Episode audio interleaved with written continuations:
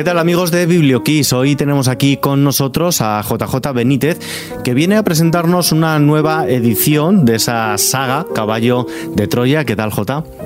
Muy bien, muy bien, gracias. Número 12 ya. Y último, Belén. espero. Y, y último.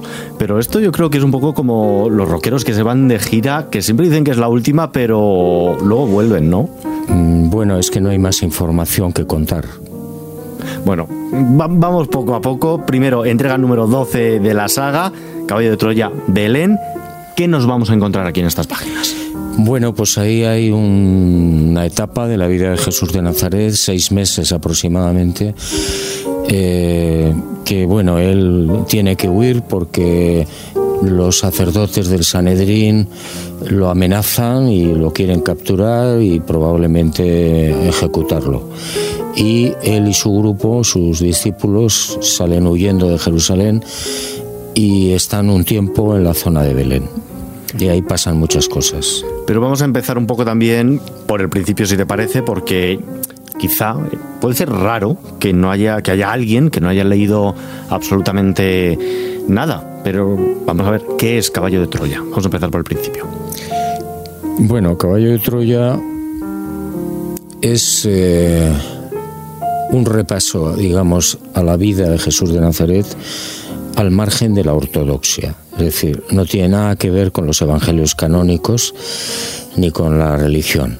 Es una visión de dos pilotos norteamericanos que viajan a la época de Jesús de Nazaret en un proyecto militar y cuentan lo que ven, lo que escuchan. Y aparece la vida de Jesús de Nazaret, sobre todo la vida pública. ¿Y qué ocurre con ese otro alguien que ahora quiera empezar la casa por el tejado y, por ejemplo, quiera empezar leyendo por este final, por Belén? Bueno, Belén es un- una serie de páginas de esa información que hubo que sacar del caballo de Troya 9.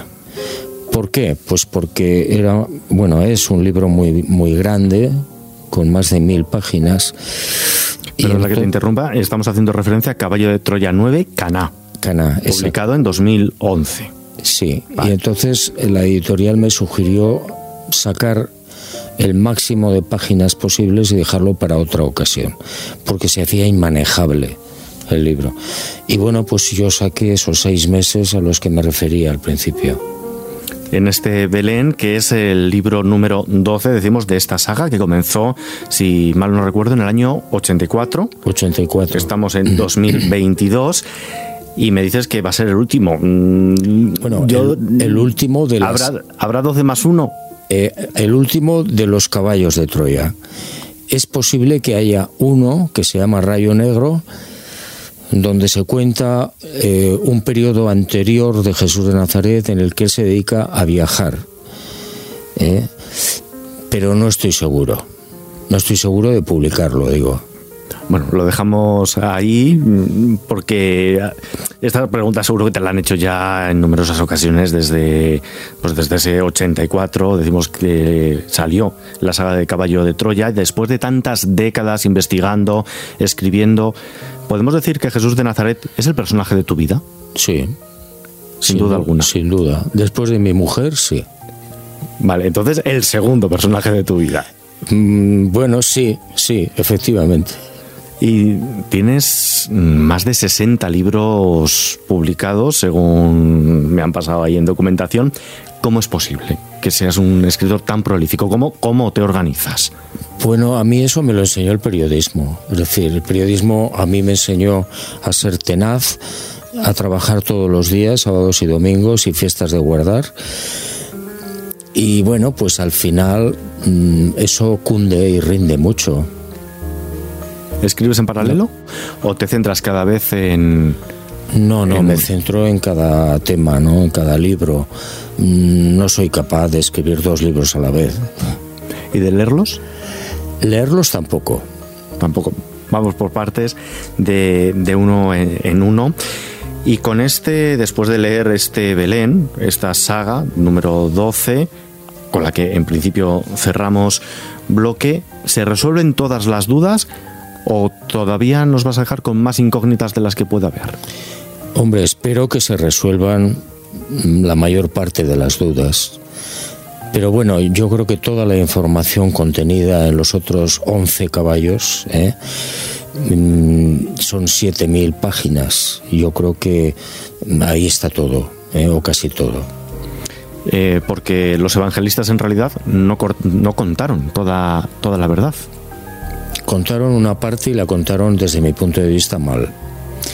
¿Por qué? Pues porque tenían intereses creados, porque no querían lastimar la imagen de determinados personajes y porque los escribieron muchos, muchísimos años después, es decir, 40, 70 años después de la vida de una persona mm, y no eran la, época de la radio ni la época mm. de los vídeos, es muy complicado. ¿Cómo conservas en la memoria las palabras que puede haber dicho en un discurso? Es muy difícil y escribiendo de un personaje que el propio autor a la hora de escribirlo ya lo tendría mitificado. Sí, y había muchos intereses. Es decir, eh, no, no querían lastimar la imagen de la madre o de Pedro o de Juan o de quien fuera, ¿no? Eh, evitaban eh, dejarlos en mal lugar. ¿Y cómo fue esa investigación para destapar lo que no quisieron plasmar por escrito estos, estos cuatro, hago referencia a los que están en la Biblia. Bueno, yo en realidad no tengo, lo he dicho muchas veces, no tengo mucho mérito ¿eh? en lo de los caballos. Yo me limito a recibir una serie de informaciones y lo que hago al principio es intentar contrastar si las informaciones que aparecen ahí de tipo técnico, botánica, química, etcétera, etcétera, si es verdad. Y cuando yo descubro o compruebo que eso es cierto, mm, doy por buena la información. Entonces es cuando se publica.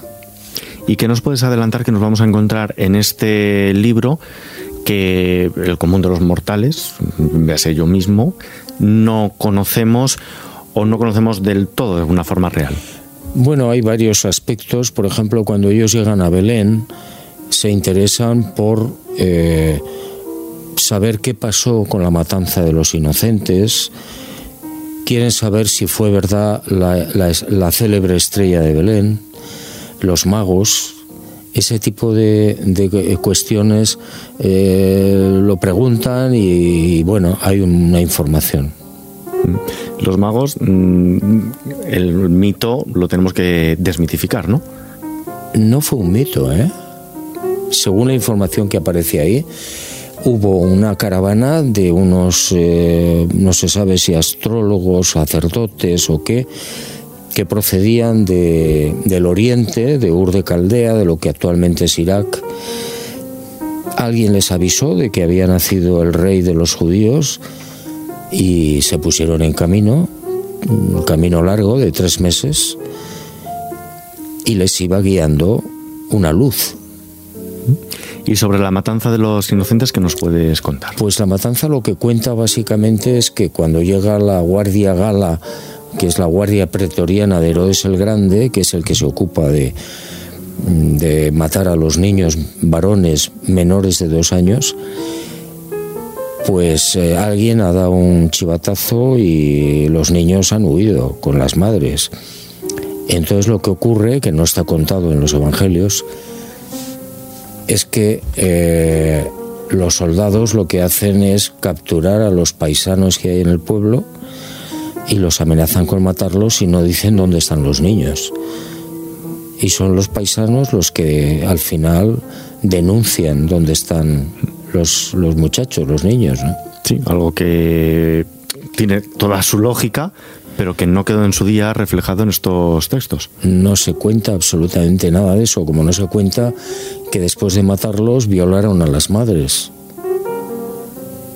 Un episodio duro. ¿Eh? Un episodio duro. Ya, yo me lo creo, porque era la costumbre que tenían estos salvajes, ¿no? Sí, pero al final podemos decir que la Biblia, los evangelios, no reflejaron fielmente lo que deberían haber publicado los periódicos de la época. Sí, no, no. Los evangelios cuentan lo que les importa, lo que les interesa y de la manera que les interesa. Y están muy manipulados. edulcorados? En algunos momentos sí, en otros suprimen, en otros no cuentan lo que pasó realmente, se lo saltan o cuentan lo que les interesa a ellos, de acuerdo con sus intereses. Y en las distintas traducciones se ha ido también perdiendo la literalidad original. Claro. Pero bueno, básicamente lo que cuentan de Jesús de Nazaret es, eh, es muy, muy, muy cortito, muy, muy mal contado. Eh, a ver, por ejemplo, yo hablo siempre de que María, la madre, tenía un concepto de lo que era su hijo. Eh, lo identificaba con el Mesías que estaban esperando, que esperan todavía los judíos. Es decir, un personaje militar, político, que iba a conducir a los ejércitos para expulsar, en este caso, a los romanos. Y Jesús le dice que no, que no tiene nada que ver con eso, ¿no? Con lo cual se inicia un periodo de no enfrentamiento, pero sí de alejamiento de uno con otra nunca contaron esto, jamás. ¿Por qué? Porque daña la imagen de María. al final, pues en toda familia siempre hay roces entre los propios miembros. Pero no lo cuentan. Se oculta. Ningún evangelista cuenta, eso es el periodo larguísimo, bueno, hasta la muerte de Jesús, donde la madre se da cuenta de su error, pero ya es muy tarde. Mm. Y después de, de tanto tiempo escribiendo mm, muy prolíficamente, como hemos dicho, más de 60 obras, tantas entrevistas concedidas que las contamos por, miles seguramente. ¿Qué pregunta es esa, haciendo memoria, que nunca te han hecho y has querido que te hicieran? Es muy difícil porque son 38 años haciendo entrevistas y yo creo que me han preguntado absolutamente todo. No, no ninguna respuesta que quieras dar y que nunca nadie no, nadie, es que no recuerdo ahora algún tema que no se haya tocado, ¿no? Hombre, son 7.000 páginas. Quizás hay algún tema que no se ha tocado, ¿no? Pero básicamente yo creo que se han tocado todos los palos, toda la vida de este hombre, tanto su infancia como su juventud, como la vida pública. Y ya por terminar, estamos en una radio musical ¿Qué banda sonora utilizas tú para escribir? Otra pregunta, ¿qué banda sonora nos propones para escuchar mientras leemos, en este caso, Caballo de Troya 12 de Belén? Mira, yo empecé, eh, escribo siempre con música, necesariamente. Yo empecé a escuchar música eh, cuando yo organizaba y ordenaba y transcribía el Caballo 1 con Alan Parson Project. Eh, y luego pues he escuchado a Yanni, a Barbara Streisand, a, no sé, a mucha gente. Pues si te parece, nos vamos a quedar escuchando una de Alan Parson Project, por ejemplo, mientras recomendamos encarecidamente la lectura de Caballo de Troya 12, Belén, escrito por JJ Benítez, que está aquí con nosotros, y editado en Planeta. Muchísimas gracias por acompañarnos. Muy amable, gracias.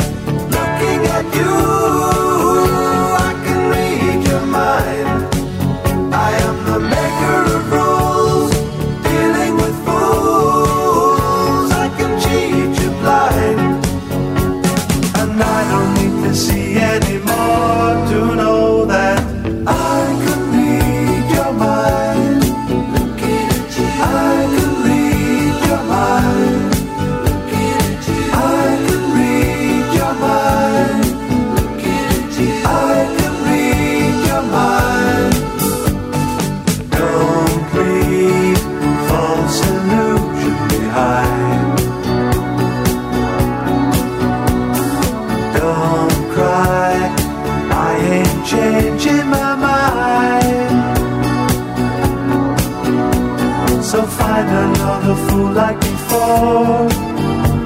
Cause I ain't got